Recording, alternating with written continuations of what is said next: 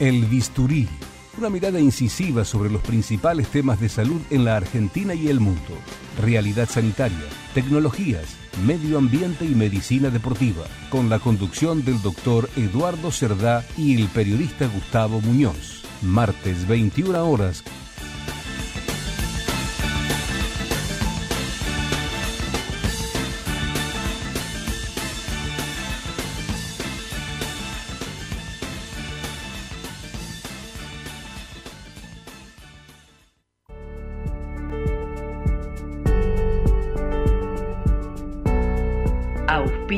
este programa Obra Social de la Unión de Trabajadores de Carga y Descarga de la República Argentina. Más de 30 años cuidando la salud del trabajador y su familia. La opción para tu salud. Informes al WhatsApp 11 23 38 82 31, de lunes a viernes de 9 a 16. Tal amigos? 21 horas 4 minutos en todo el territorio de la República Argentina. Estamos empezando este bisturí de esta noche, de este martes lluvioso, ¿eh? con un verano que se resiste a venir y ahí una cosa medio otoñal en la semana, un fresquete ayer y ahora vuelta al calor y parece que viene más calor y más lluvia. Así que bueno, tenemos que ir acostumbrándonos a, este, a esta primavera que se va a ir acercando al veranito y al mes de diciembre. Bueno, les doy la la vía de comunicación, dado que hoy estoy solo, no está el doctor Muñoz, que está de viaje. ¿eh? Bueno, correo electrónico elbisturídelpueblo arroba gmail.com. Pueden mandar WhatsApp al 11 44 27 2562. Teléfonos directos 4371 7045 y 7046. También pueden vernos por el canal de YouTube de la radio, canal de Radio del Pueblo. Y en el Instagram, el vivo que ya está funcionando con Antonella manejando las cámaras, el bisturí-bajo Radio del Pueblo. Bueno, este, les voy a dar una pequeña noticia antes de ir al editorial. Allanaron la obra social judicial y a su director, una nota de Hernán Capielo en el diario La Nación, dice que la obra social del Poder Judicial de la Nación y el domicilio de su director fueron allanados a partir de una causa en la que se investiga el supuesto delito de peculado por el uso de elementos informáticos en beneficio propio. Esos fondos que maneja la obra social son multimillonarios y tienen plazos fijos por más de 34 mil millones de pesos y otros por 4 millones de dólares. ¿eh? Bueno, recibió ingresos solamente este año por más de 13 mil millones de pesos según documentos oficiales de la Corte publicados en el Centro de Información Bueno, ¿qué es lo que pasa? Parece que hay graves falencias en el sistema informático y de administración.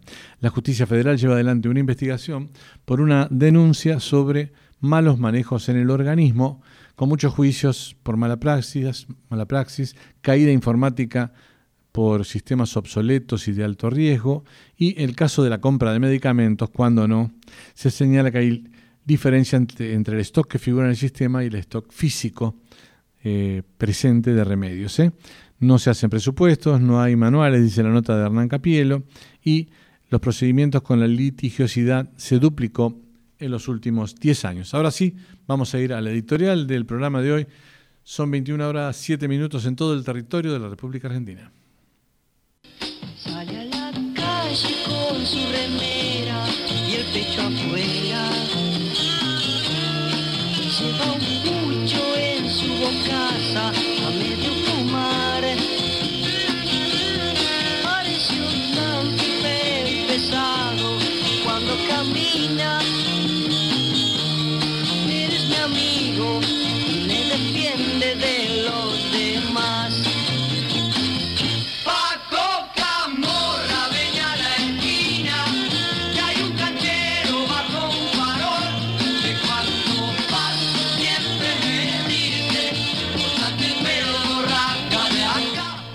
Paco Camorra era un guapo imaginario que la banda Séptima Brigada ilustró con la canción que escuchábamos hace instantes. Era un guapetón que Luis Andrini inmortalizó en aquella película pasatista multicolor de los setentas que se llamó El profesor hippie. Paco enfrentaba a todos los muchachotes que le hacían bullying a los estudiantes de biluchos, del barrio, de la esquina, del colegio y del bar.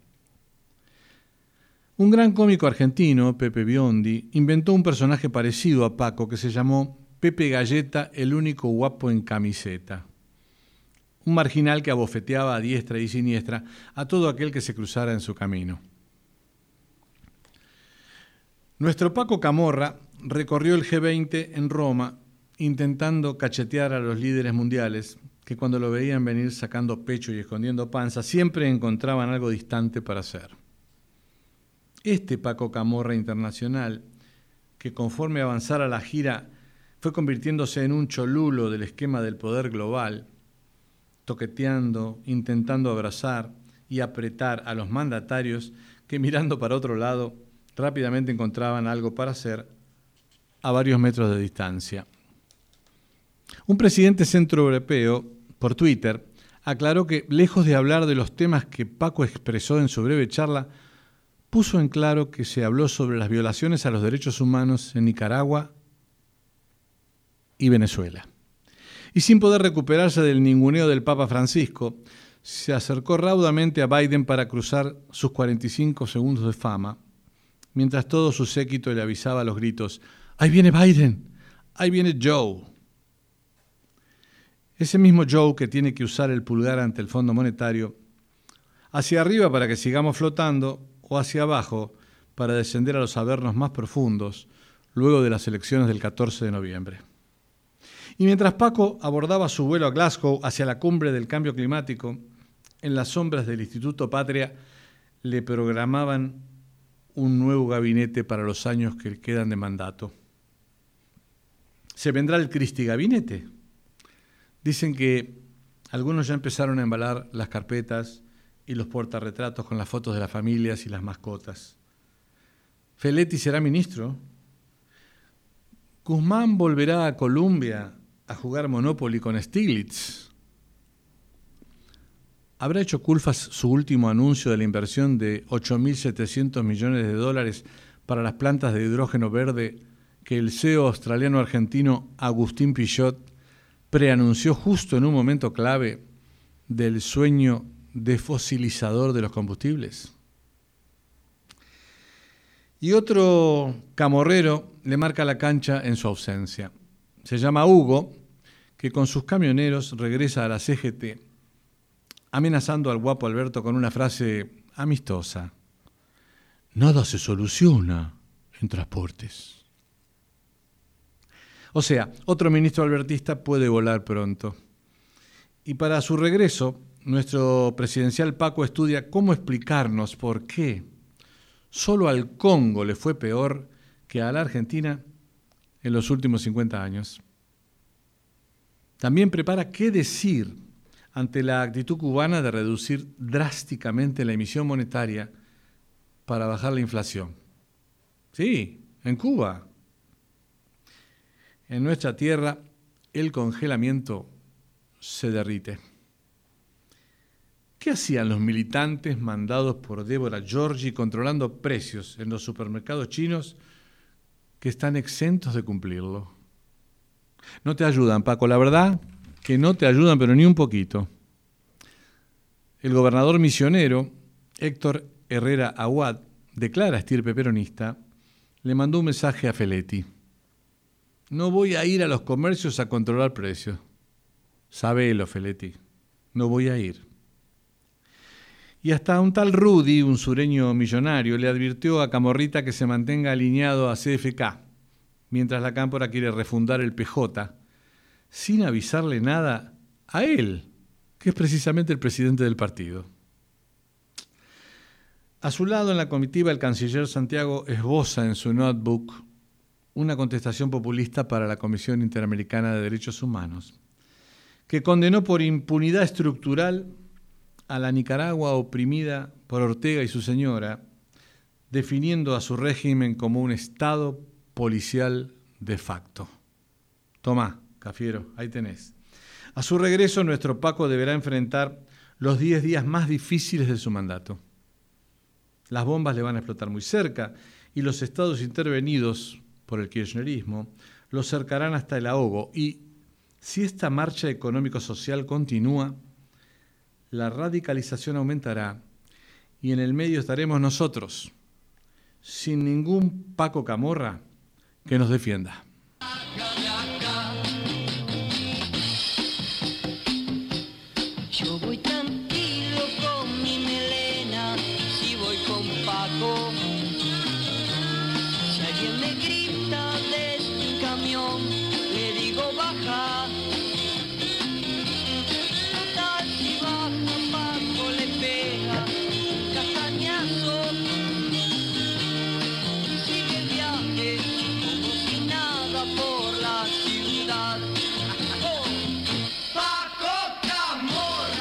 21 horas 14 minutos en todo el territorio de la Argentina en una tarde lluviosa, pesada, pegajosa. Y acá estamos haciendo el vivo por Instagram, ¿eh? así que pueden vernos ahí en el bisturí-radio del pueblo. Y vamos a ir ahora, eh, en ausencia de su titular, a hacer el bloque de las efemérides. Vamos a escuchar un poquito a León Gieco.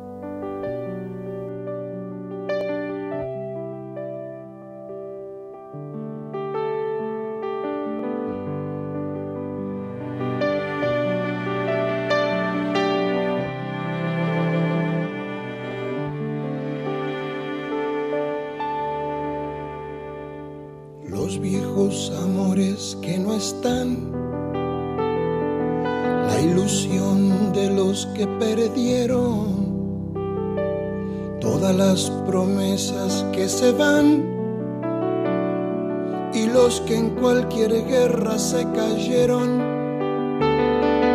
Todo está guardado en la memoria. Muy bien, todo guardado en la memoria. Un 27 de octubre de 1970, el científico argentino Luis Federico Leloir recibe en Estocolmo el Premio Nobel de Química. Un 29 de octubre, los días 29 de octubre, se celebran eh, el Día Mundial del Ataque Cerebrovascular. Un 29 de octubre también, pero del 2002, el Senado argentino sancionó la Ley de Salud Reproductiva, fijando partidas oficiales para la educación sexual y la entrega gratis de anticonceptivos. Un 31 de octubre de 1925 muere José Ingenieros, psiquiatra, profesor y escritor, autor, entre otros títulos, de un libro memorable que se llamó El hombre mediocre. Había nacido en Palermo, Sicilia, Italia, el 24 de abril de 1877. También los 31 de octubre se conmemora el Día Mundial de las Ciudades y esto llega no solamente a las ciudades, sino también a, los barrios. ¿no? Y finalmente un primero de noviembre es el Día Mundial del Vegano. Estas son las efemérides de esta semana. Vamos a cortar el vivo por un ratito, vamos a ir a los teléfonos y enseguida estamos con ustedes. Pero mientras tanto, les quiero hacer un comentario respecto a la serie de Diego Maradona. Eh, mucho se ha hablado por estos días de eso, pero básicamente me interesa mucho una carta de lectores que mi colega, compañero de este programa, el doctor Gustavo Muñoz, mandó a la Nación y que la Nación gentilmente le publicara y que vamos a escuchar, eh, para no leerla yo, vamos a directamente escuchar el audio que nos mandó Gustavo a propósito de su carta de lectores sobre la serie de Maradona. Hola Eduardo, ¿cómo va? Bueno, como seguramente habrás explicado a nuestros oyentes, el día viernes envié una carta al Diario de la Nación sobre esta nueva serie de, sobre la vida de Maradona. Y bueno, el diario tuvo la deferencia de publicarla. Y la, carta decía eh, así.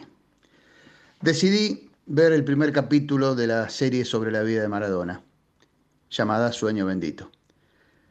Comencemos por señalar la existencia de algunos groseros, imperdonables e inexplicables errores históricos, como por ejemplo el año de la muerte de Perón. Luego, sobre el final de ese capítulo y sobre imágenes de Maradona en Argentinos Juniors, se alternan placas con comentarios sobre la performance del jugador en ese club e inesperadamente otras placas que hablan de la dictadura militar, desapariciones de personas y campos de concentración una desubicada bajada de línea y una desagradable deshonestidad artística e intelectual, suficiente para dejar de verla. Quería ver una serie sobre la vida de Maradona y no otro intento patético de adoctrinamiento y barata propaganda ideológica.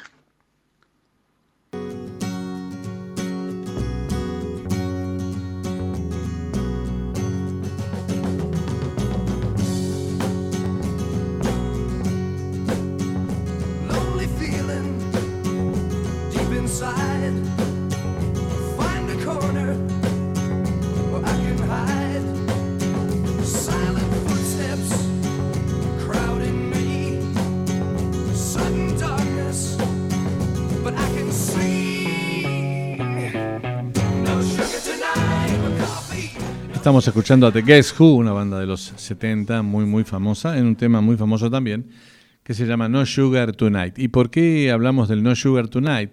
Bueno, porque vamos a hablar unos minutitos sobre el tema del etiquetado frontal y, por supuesto, todos los alimentos que están de alguna manera sospechados de poco saludables, entre ellos el azúcar y la sal también, por supuesto. Y mm, para hablar con ello, de ello, nada mejor que hablar con una nutricionista, licenciada en nutrición, la licenciada Verónica Chamorro, que está en línea. ¿Cómo estás, Verónica?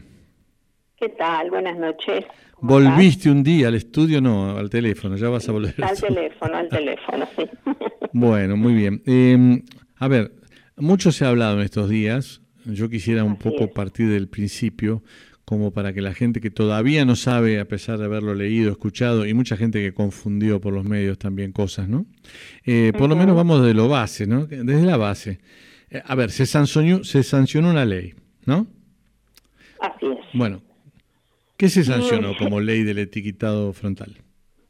Bueno, como ley de, en realidad es una ley más, más global, abarca varias cosas y se llama Ley de Alimentación Saludable en realidad. Una de las cosas es el etiquetado frontal de los alimentos eh, procesados y también hay otras medidas como para, digamos, esto todo esto se hizo como para prevenir el sobrepeso, obesidad, enfermedades crónicas no transmisibles como puede ser la hipertensión o la diabetes.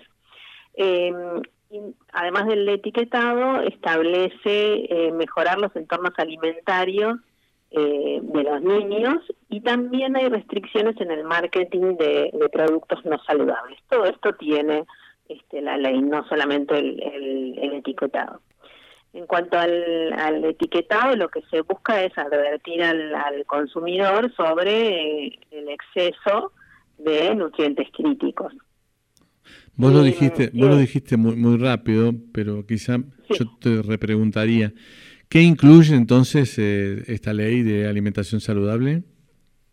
es eh, el etiquetado frontal, que son unos hexágonos color negro con letras blancas, que tiene que tener al menos el 5% del tamaño, tiene que ser del 5% del, del envase, es decir, que eh, va a quedar mucho más claro. Hoy usted, hoy nosotros agarramos un, un paquete de cualquier alimento y la verdad que es imposible leer la información nutricional. Con esto lo que se hace es como advertir rápidamente al consumidor eh, si este alimento contiene los, nutrientes críticos que son sodio, azúcar, grasas totales, grasas saturadas eh, y calorías. También lo que incluye la ley es la advertencia sobre el contenido de cafeína y contenido de edulcorantes nocivos para los niños. Eh, esta, esta forma, digamos, lo, lo que establece, eh, que lo decía antes, también es la prohibición de la de, mm, eh, comercial, digamos, de, de publicidad comercial dirigida a chicos cuando haya un, cuando el, el producto tenga un sello. O sea, si tengo un alimento que tiene un sello, no puede haber publicidad dirigida a los niños. Ahí querría hacer un pequeño paréntesis. Yo tengo Sí. un amigo de mi edad, no vamos a decir mi edad, pero que ya estamos No, no, no. Entre los 60 y la muerte, como suelo decir yo, este, que, que vive en Solano, partido de Quilmes. Y, sí, zona sur. y siempre allí él hacía eh, mención al capitán del espacio, del un alfajor glorioso de la zona sur, aparentemente, para muchos, yo nunca comí El ninguno. mejor alfajor, Para dicen. muchos el mejor alfajor, yo nunca comí ninguno, pero bueno, eh, eh, la gente asiente cuando hablo de este tema y, y quiere decir que el capitancito del espacio que estaba ahí este, enfrentando a las galaxias no va a poder ser más visto en no, la... va, no va a poder estar en el envase. Si es que el capitán del espacio, que seguramente va a tener algún sello por el tipo de alimento que es, Claro. eh, si tiene algún sello, no puede haber ningún ningún este ningún elemento que atraiga a los niños. No puede ser un personaje, puede ser un dibujito animado, puede ser un- una personalidad del deporte, eh, digamos, todo lo que atraiga a los chicos mm, no va a poder estar en el, en el envase si es que ese alimento tiene al menos un sello. Ajá. Y, y- y la gente piensa que esto es mejor dicho, lo- los cráneos que legislaron sobre esto, eh, digo, ¿qué piensan? ¿Que el niño no eh, este, se siente atraído por estos individuos cuando los ven en, en la góndola? Estos dibujitos. Claro, claro, digamos que ellos compran el alimento porque tiene tal dibujito en su envase. Es-. Eso es lo que en lo que se basó esta esta ley, digamos, Acá hay como para, un tiempo, digamos, para establecer estas cosas. acá hay como un tiempo hasta la reglamentación y como un tiempo hasta la obligación, digamos, de que aparezcan los sellos, ¿no? Eh, Sí, sí. No sé, son seis meses, tres meses, no sé cómo es la cosa. Depende de lo... Sí. 180 días. Depende del, tamaño de la industria, en realidad. Las grandes industrias tienen seis meses y las pymes, por ejemplo, que hagan algún alimento, tienen un año. Correcto. Ah, perfecto. Bueno, este, eh, ¿hay alguna posibilidad de que esto se, se modifique o ya está ley consumada? Eh, es ley, hay que reglamentarla. Sí. La ley fue sancionada tanto en, el, en diputados como en senadores, eh, queda la reglamentación. Eh, que bueno, hay Ay. muchas leyes que quedan en el intento, ¿no? Que son sancionadas y la reglamentación nunca llega. Claro. No te podría decir si esto se va a, a, a- a reglamentar o no. Calculo que sí porque hubo mucho movimiento, mucha discusión, este, Sí. eh, y calculo que sí. Y siendo el jefe de gabinete tucumano, a ver, me Mm. pongo en abogado del diablo, no estoy, al contrario, no estoy defendiendo nada, eh, simplemente estoy preguntando. Eh, Sí, sí. Siendo Mansur tucumano, ¿cómo, ¿cómo vuelve a su provincia de la caña de azúcar este, que, con, con esto? y lo mismo los senadores, ¿no? Sí, sí, sí. Sí, Bueno, hay un senador digamos, que estuvo un- internado y está fuera de, está fuera de funciones por, otra- por otras razones más graves que Sí. publicar un que publicar un dibujito de los niños. Pero bueno, este, Bueno. con- contame, ¿cómo, qué, qué pensás? Sí, Porque sí, hay provincias bueno, que se oponen a esto. Sí, sí, sí, hubo, hubo mucha, mucha pelea, eh, sobre todo de, de la industria, porque esto va a llevar a modificar los alimentos. Eh, digamos, esa es la, idea, digamos, lo que se persigue con esta ley a, a futuro es que los alimentos tengan menos contenido de, de sal, de, de azúcar, de grasas. Cosa que se viene haciendo, digamos, no, es- no son los mismos los alimentos de hace 10 años atrás. Se viene haciendo toda una transformación, se, se bajaron las grasas trans, por ejemplo, hace unos años, eh, se está bajando el contenido de sodio gradualmente, se está bajando el contenido de, de azúcar. O sea que todo esto es un movimiento que viene hace años haciéndose y se, y se van haciendo. Esto es una, una medida más como para prevenir eh, la malnutrición de los chicos. ¿Cómo, cómo, ¿Cómo funciona esto en países como Estados Unidos? Eh, ¿Tienen etiquetado? ¿Has podido leer algo de eso? La verdad que en Estados Unidos, no sé, en América, eh, Chile, Colombia, no me acuerdo de otro país más, Bueno. Sí, tienen este este sistema de, Bueno, sí. de advertencia y en Europa también tienen tienen el- tienen un sistema de advertencia que no es el de los los octógonos, sino que es un semáforo Sí. eh, advirtiendo este, qué calidad tiene el alimento que se está consumiendo. No, apunto con mi pregunta a que Estados Unidos tiene la tasa de obesidad más feroz del mundo Más elevada. y que seguramente tienen etiquetados y, tienen este, formulados en, en sus envases las cosas que contienen y esto no logra contener a que coman todo el tiempo papas fritas, saladas, este, chisit, perdón, eh, palitos de maíz y todo, ese- todo este tipo de, de cosas, ¿no? Chocolates, porque está claro que es lo que más comen los americanos. Sí, sí, sí, sí. Bueno, ¿y cómo Sí, se llega? que- Sí, sí, sí. Desconozco cómo, cómo se manejan en, en Estados Unidos. Eh, me preguntabas, ¿cómo se llega? Sí, ¿Cómo ¿A se dónde? llega a colocar un sello entonces en un alimento? O sea, a ver, señor, usted tiene que poner este sello porque lo- la- la, Claro. ley lo dice. ¿Cómo, cómo se llega? Bueno, ahí es, es otra de las grandes discusiones que hubo eh, para sacar esta ley, que es, em, para yo poner un sello en un alimento tengo que someterlo a un perfilado de alimentos. Nosotros hemos hablado ya um, hace un año, dos Sí. años en el, en el bisturí sobre los sistemas de perfilados de alimentos. Estos, estos sistemas de perfilado de, de alimentos hay 94 en el mundo, o sea que había que ponerse de acuerdo a cuál elegir. Eh, y lo que hace es eh, comparar este, este, un alimento, tomar un alimento y ver qué cantidad de, de los nutrientes críticos tiene, entonces se lo caracteriza o se lo clasifica al alimento. Eh, se tomó acá en Argentina en el sistema de perfilados de la OPS, pero bueno, como dije antes, hay 94 y eso fue una gran discusión en el inicio de- del tratamiento de esta ley, eh, qué, qué sistema de perfilado era el mejor y cuál era el que se iba a elegir.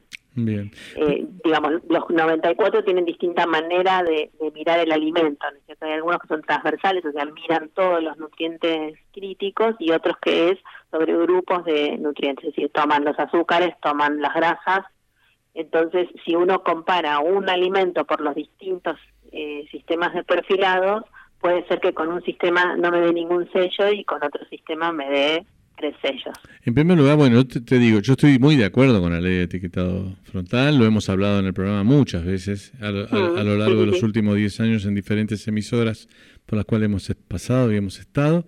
Y inclusive este, algo hablaste aquí también en Radio Pueblo una vez que Sí, sí, viniste. sí. Eh, el tema es el siguiente, ¿no?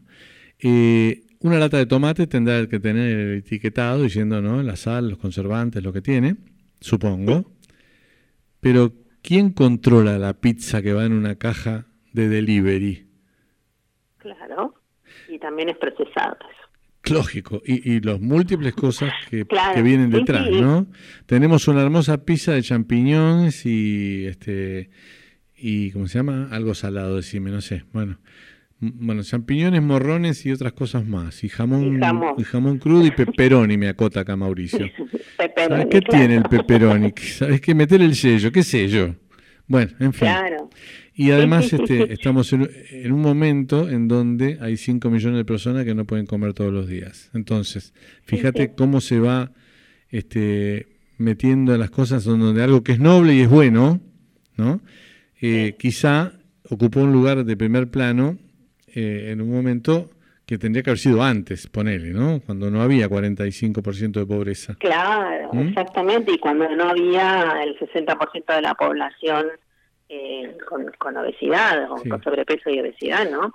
Eh, sí, me parece que queda fuera de, de, de- de estas leyes. A ver, voy a aclarar. Cualquier medida que sea eh, para prevenir el sobrepeso y la obesidad está bien, cualquiera sea. Eh, el tema es que con esta ley sí quedan, como decías vos recién, eh, quedan afuera el 50, casi el 50% de la población que está bajo la línea de pobreza eh, y, y quedan y también eh, los alimentos que pueden ser sometidos a este sistema de sellos eh, son alrededor del 30% de las calorías que con nosotros consumimos. O sea, no es que, que estamos abarcando el 60% de lo que comemos. O sea, la mayoría de los alimentos que nosotros comemos no están envasados. Así es.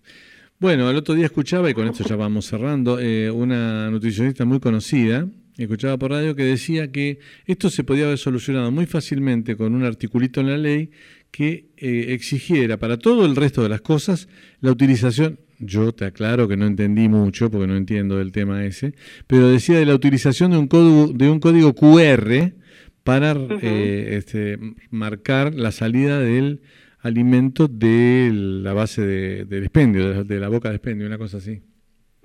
¿Puede, puede ser esto que pueda producirse en algún momento? Sí, no, no le veo mucho la, la relación con el, con el, digamos, a nivel salud, pero puede, puede hacerse. Sé, sé que se hace eso en otros países.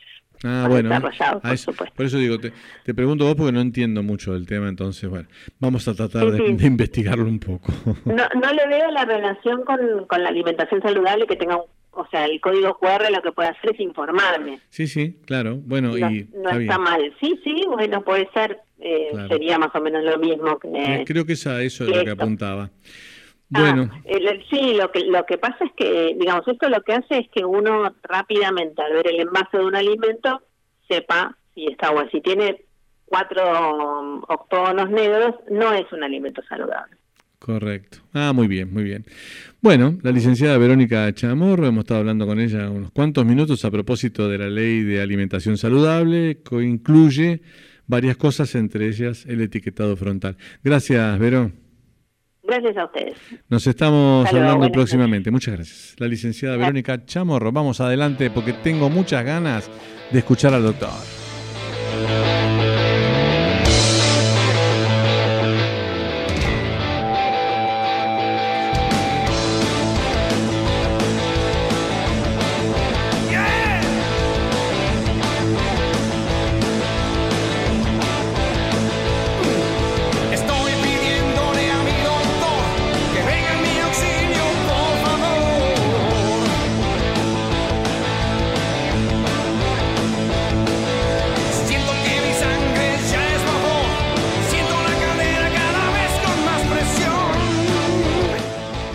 21 horas 35 minutos en todo el territorio de la República Argentina y hoy vamos a recibir por WhatsApp eh, unos audios del doctor Penedo que él tituló misteriosamente Otra historia delirante.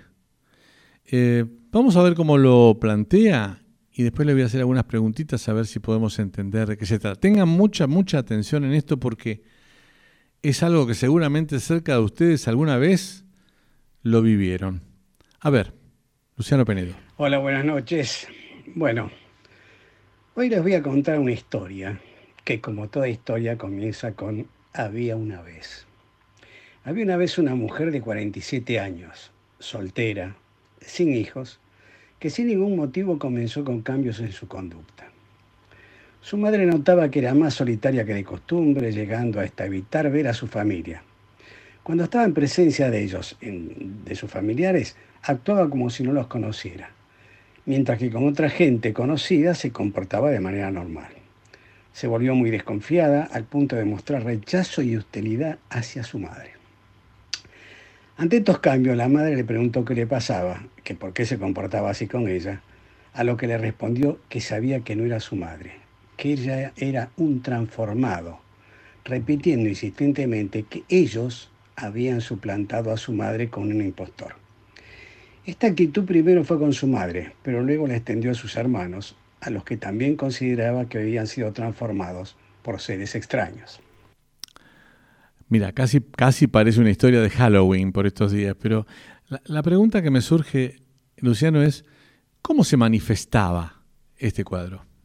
Se hallaba agresiva verbal y físicamente. Hablaba sola y siempre llevaba consigo una libreta donde se la pasaba escribiendo. En una ocasión, la madre, muy preocupada por supuesto, logró leer lo que tanto escribía, descubriendo que escribía cosas sin sentido. Usaba muchos símbolos, mezclaba pasajes de la Biblia con cosas de extraterrestres, cruces, etc. Comenzó a decir a, a sus familiares que la gente podía escuchar lo que ella pensaba y también lo que decía, que había una máquina con la que le controlaban la mente. Después de cuatro meses, se la veía aislada, callada, abúlica. No quería comer la comida que la madre le preparaba porque decía que le echaban cosas malas. Y se rehusaba a tomar medicamentos porque decía que la querían envenenar. Por las noches tiraba agua y sal a la cama diciendo que eran curaciones. Ella decía, en realidad los transformados son satas. Esto de satas era un neologismo, una palabra inventada por ella. Y explicaba que los satas son un tipo de ser que se meten en la cabeza de la gente y se transforman en ellos. Se ven iguales, pero no son ellos, son impostores. Esos no son mi familia, decía. Y sostenía que solo ella podía verlos y que venían de un lugar que quedaba en otro mundo. Refería que le echaba sal a su cama para alejar a los satas. Bueno, e- esto se relacionaba entonces con alguna patología psiquiátrica. Creo que ahí ya empezaban a orientar algún tipo de diagnóstico. ¿Era, era así? Esta es la historia real que seleccioné por parecerme muy clara de la bibliografía existencia de, acerca de una patología psiquiátrica denominada síndrome de Capgras, también llamado síndrome del impostor, síndrome de los dobles o ilusión de socias. Un socias es una persona que tiene mucha semejanza con otro, pudiendo confundirlos. Esta patología fue descrita por primera vez en el año 1923 por un psiquiatra francés, Joseph Capgras, y por eso lleva su nombre. Bueno, hablaste entonces de un síndrome del impostor. Entonces, para afinarlo un poquito, ¿cómo es el cuadro del impostor? El cuadro se caracteriza por el delirio que tiene el paciente. Este cree que su familiar o alguien cercano a él ha sido duplicado o reemplazado por un impostor. Los sustitutos son físicamente idénticos y asumen los papeles de las personas a quienes sustituyen. Pueden involucrar a una persona o a varias. También puede ser con animales, lugares, objetos o incluso con sí mismo. En este último caso, el paciente piensa que alguien ha adquirido su apariencia y se hace pasar por él.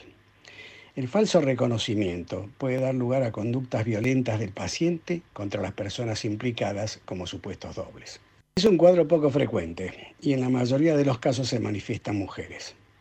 En la mayoría de los pacientes casados, su pareja es el doble principal. En las personas solteras es un progenitor o un hermano. Un alto porcentaje de estos casos se asocia a un trastorno orgánico cerebral de base, especialmente demencias neurodegenerativas como la enfermedad de Alzheimer. También se asocian con intoxicaciones o abstinencia de drogas o con tumores cerebrales. Pero también puede ocurrir en enfermedades psiquiátricas primarias, tales como la esquizofrenia.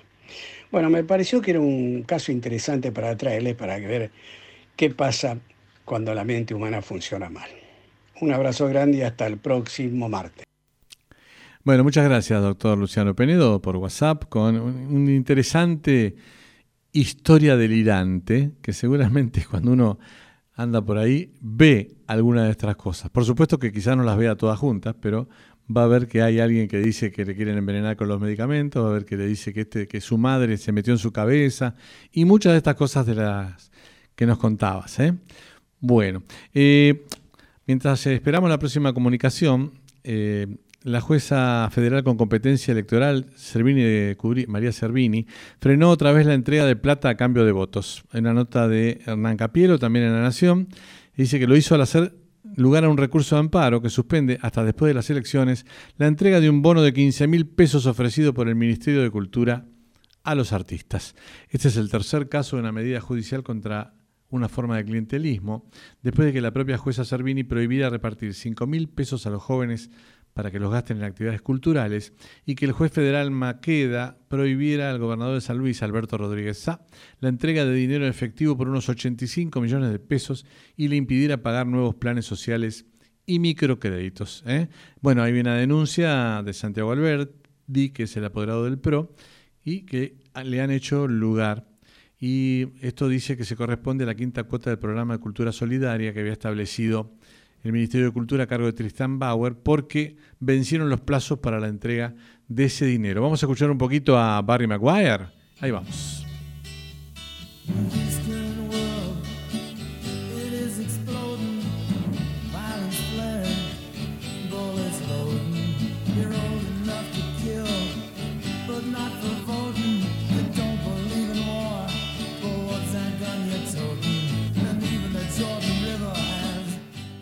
Auspicia este bloque Centro Médico Pueyrredón Medicina Prepaga. Planes acordes a tus necesidades, individuales y grupos familiares. Avenida Pueyrredón 1341, teléfono 416 6000. 416 6000. Bueno, vamos a hablar un poquito sobre el tema del G20 y eh, el cambio climático. Creo que tenemos en línea al ingeniero Jorge Ascar, compañero, que lo vamos a saludar. Fue también integrante del equipo del Bisturí durante varios años. Hola Jorge, ¿cómo estás? ¿Qué tal, Eduardo? ¿Cómo están? Bien, ¿Cómo bien. Por lo que veo, muy bien. ¿Qué estuviste tomando que tenés la garganta así tan rasposa? Toma- Ah, un poco de frío, pero bueno, es normal. Bueno, te No tengo, hoy no tengo voz de locutor. Bueno, trataremos de, de- de llevarla adelante sin que De te poder. moleste mucho. Bueno, Exacto. contame un poquito, a ver, eh, siempre hablamos de temas ecológicos con vos, ya hablamos claro, siempre le hacía la, la, la columna ecológica, ¿no? Claro. Este, Bueno, contanos, bueno, ese- sí, contanos un poco sobre el G20, el cambio climático y lo que pudiste investigar de esta cumbre Bueno. que se está realizando en Glasgow. sí, de- el G20, bueno, se reunió ya, pero, pero luego fueron muchos más que 20, 197 países, en, en el COP26, ahí en Glasgow, en, en Escocia. Eso ya está en todos los medios, ¿no?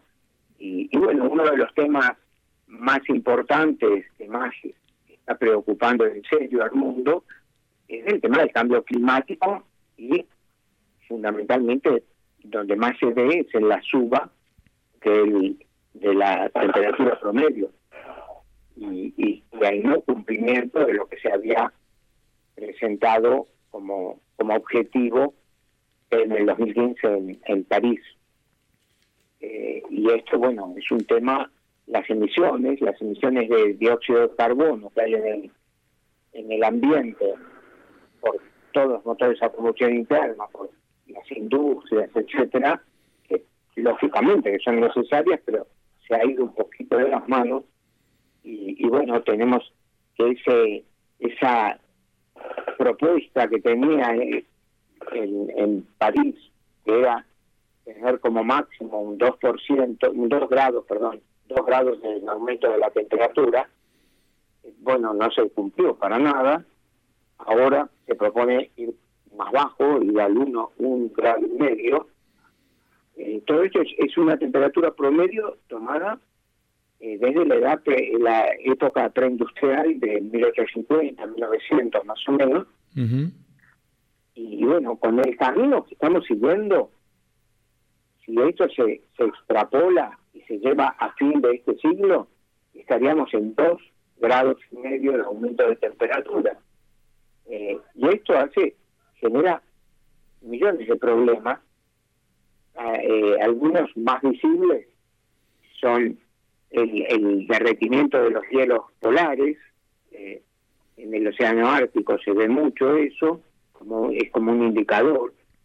Eso hace que suba el nivel del mar, que se ponga más alto el nivel del el agua del mar. Otro indicador son los, los corales, las colonias de corales, empiezan a ser destruidas. Para darte una idea, hoy el hielo marino es 27% menor en cantidad que en 1980, es decir, que en 47 años se fueron derritiendo y no se recuperaron. Eh, y eso hizo una suba en el en el nivel del mar. ¿no? Ahora, eh, sí. curiosamente, más curiosamente no, obviamente en forma absolutamente eh, eh, adrede, digamos, China no, no compareció físicamente Xi Jinping, sino que no sé si estará participando por, por Zoom o habrá mandado algún enviado. Y es el China es el país que tiene la mayor cantidad el mayor emisor mundial de gases de efecto invernadero, el 27% del total del mundo. ¿Qué, qué, qué, opinión te merece esta actitud de, de China? Bueno, es como siempre, a, a, digamos, los temas técnicos, científicos, eh, son un poco ingenuos y muestran realidades. Después viene eh, toda la, la problemática económica, política mundial, que empieza a dar vuelta a estas cosas, ¿no? Las soluciones serían mucho más fáciles existieran menos intereses. Y a veces no es esa cosa tan maniquea de decir eh, estamos en contra de la industria porque porque no no no cuadra en, en esta época pero sí en ir eh, moderando, controlando un poco las industrias, que son uno de los problemas más graves de, la emisión de dióxido de carbono, porque usan combustibles fósiles y estos generan eh, todos todo los problemas de, de, efecto invernadero. Hemos hablado muchísimo acá de los humedales, todas las biodiversidades que se destruyen. Es decir, acá es cuestión de que la misma ciencia vaya controlando y que, que eso lo puede hacer la ciencia. Lo que pasa es que, bueno, tenemos el tema de los países que nadie quiere ceder porque nadie quiere ser, da la impresión, nadie quiere ser el primero en generar esos controles que tienen unos costos altísimos. Eh, hoy, hoy en día, eh, si, si nosotros seguimos en esta locura, para el 2030 las emisiones anuales bajarían un 7,5% nada más, eh, el mundo necesitaría bajarla a un 55% para lograr el objetivo del grado y medio a fin de siglo. Parece Es que sí. estamos muy lejos de los objetivos. Ningún país tira la primera piedra porque, bueno, lógicamente, uno que diga, bueno, yo voy a producir con más costo y, o menos cantidades, se queda fuera de los mercados. Parece una batalla perdida a priori, entonces. Vos fíjate Es que... complicado. Hay, hay algunas salidas. Nosotros tampoco estamos muy bien en Argentina, hay que somos el, eh, desde 1850 hasta acá. Si sacás la, la emisión de dióxido de carbono, somos el quinto país en el mundo per cápita, si la sacás per cápita, ¿no? De- deja, deja- deja la Argen- deja la Argentina un poquito bajo techo, después al final te voy a volver a preguntar. Pero tampoco fue Putin a la reunión, Rusia también debe tener sus problemas, tampoco la India le ha dado mucha importancia ni ha cambiado mucho y la India es el segundo país emisor de gases de efecto invernadero. Y también después están Golfo, buah, el Golfo, te puedes imaginar que no sabemos ni lo que pasa en el Golfo, y, este, y Australia. Y Estados Unidos ha tenido un giro importante eh, justamente a propósito de que perdió Trump, porque si hubiera seguido Trump estaría a la cabeza de todo esto. Otra la historia. Otra sería la historia, sí. Bueno, está bien. A ver, entonces, entonces ¿qué, qué dice Alberto Fernández cuando dice nosotros en Argentina vamos a colaborar con esto a cambio de deuda? Este, como si dijera que es un país chico que no está generando mucho lío. ¿Vos me decís que es el quinto país?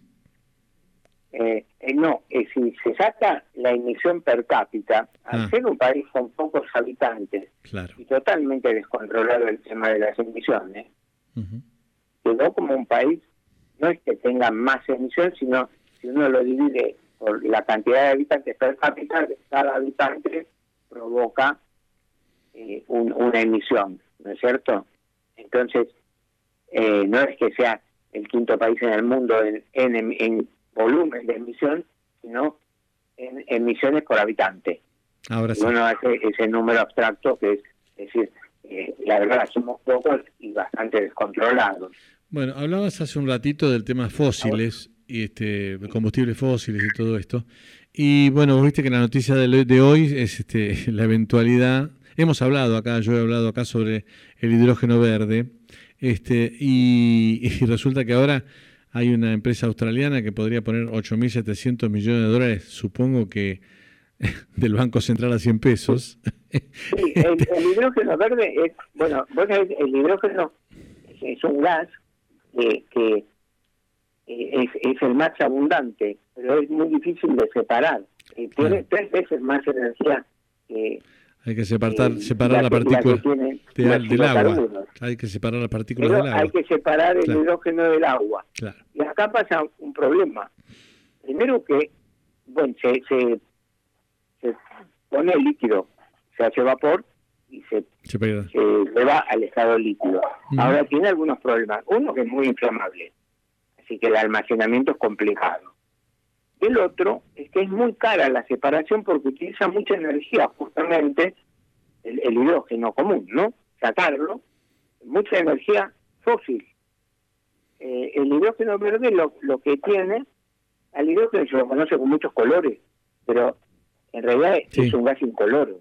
Sí, sí. Pero los colores son por la manera que se tiene, que se utiliza para extraerlo. Por ejemplo, el hidrógeno eh, azul Sí. es proveniente del gas natural para separar, hacer la separación molecular. Eh, el hidrógeno eh, gris, el azul es del, de carbón, el gris es de gas natural, y así, bueno, el hidrógeno negro también es por, por Sí, tema de carbón. El hidrógeno verde lo que tiene es que es la energía que se utiliza para realizar el proceso de separación molecular del agua son energías eh, eh, verdes como puede ser ecológicas, ¿no? Como la solar, la eólica. ¿Y eso qué hace? Hace que eh, se pueda transportar la energía que se produce en los lugares donde hay viento o donde hay sol. Lo digo simplemente. Sí, claro. Porque hasta ahora eh, la energía solar o la energía eólica se- sirve para el lugar donde se produce. Sí. Eh, partir de utilizar esa energía para generar hidrógeno, para separar el hidrógeno, ese hidrógeno ya se puede transportar. Jorge, Y por eso se le llama verde, ¿no? Escuchame, Jorge, se nos, se nos acaba el programa, así que vamos a seguir hablando de varias de estas cosas, de varias energías, y te quiero comprometer para futuro algo que venimos charlando hace un tiempo, sobre cómo es el tema de la arquitectura y la ingeniería sustentable en estos tiempos. Pero lo Bueno, dejamos podemos para... hablar después eh, de los medidores bidireccionales de electricidad. Exactamente. Bueno, ar- armalo y lo, lo volvemos a hablar en, en un mes más o Nos menos. quedamos sin programa. bueno, te mando un abrazo grande, Jorge. Gracias. ¿eh? Un abrazo para vos. Estamos hablando con el ingeniero Jorge Ascar, un amigo del programa y por supuesto alguna vez columnista del Bisturí. Pasaron 55 minutos de las 9 de la noche, estamos cerrando ahora el bloque de Centro Médico Puredón. Auspició este bloque Centro Médico Pueyrredón Medicina Prepara. Si te asocias nombrando a El Bisturí, 10% de descuento en los primeros seis meses. 416 6000. 416 6000.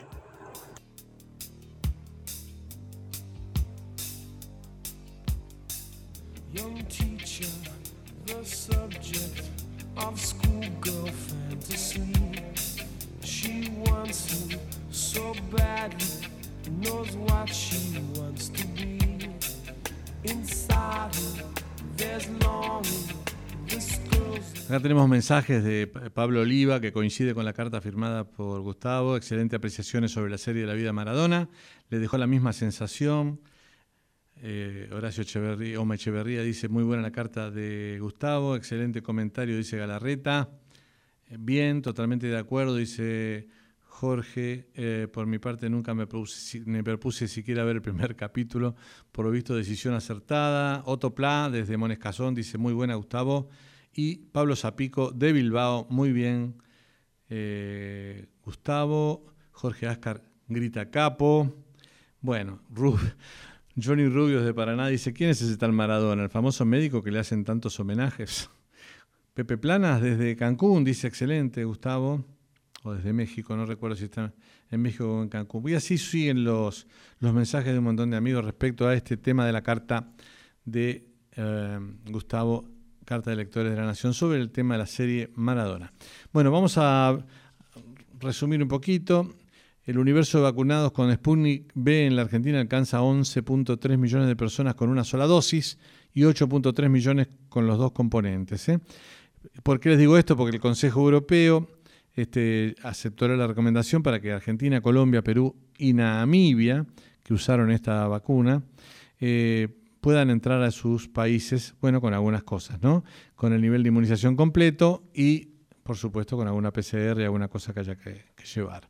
En la Argentina sumamos 115.900 fallecidos y 5 millones, casi 290.000 5.290.000 casos positivos del inicio de la pandemia. Un 74% de habitantes vacunados con primera dosis y 57 con dos, utilizando todas las vacunas, ya no hablando solamente de la Sputnik.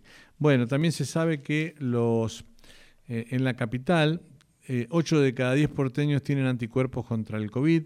Esto ya ha venido evolucionando desde el mes de agosto muy, muy rápidamente. Así que se espera que ahora en noviembre ya haya un 90, o sea, 9 de cada 10 eh, tengan anticuerpos contra el COVID. Lo importante es tener en cuenta esto, hablen con sus médicos, hablen con la gente, porque en algún momento requerirán la tercera dosis que ya están dando a los mayores de 50 y a los que tienen riesgo. ¿eh? Eh, les recuerdo los países con más fallecidos en el mundo. Estados Unidos 765.000, Brasil 607.000, la India 458.000, México 288.000, Rusia 236.000 y en el lugar 13 Argentina 115.935 muertos, pero la, ocasión, la ecuación se, se, invierte cuando se habla de la cantidad de muertos por millón de habitantes, en el que estamos terceros. ¿eh? Y por último, un anticipo del bisturí de hace ya dos meses, ¿eh? la cepa empezó a circular, ¿eh? la cepa delta, está en el 80% en el AMBA y creció 42% más rápido en el Gran Buenos Aires que en la ciudad. Hay muchas notas de esto a propósito. Nos estamos yendo, cuando escuchen la, la señal, esto indicará las 22 en todo el territorio de la República Argentina. Hoy eh, sin mi compañero Gustavo Muñoz, pero la semana que viene seguramente compartiremos el estudio una vez más. Muchas gracias por todo, gracias Mauricio, Antonella, gracias amigos por estar ahí. Hasta la semana que viene.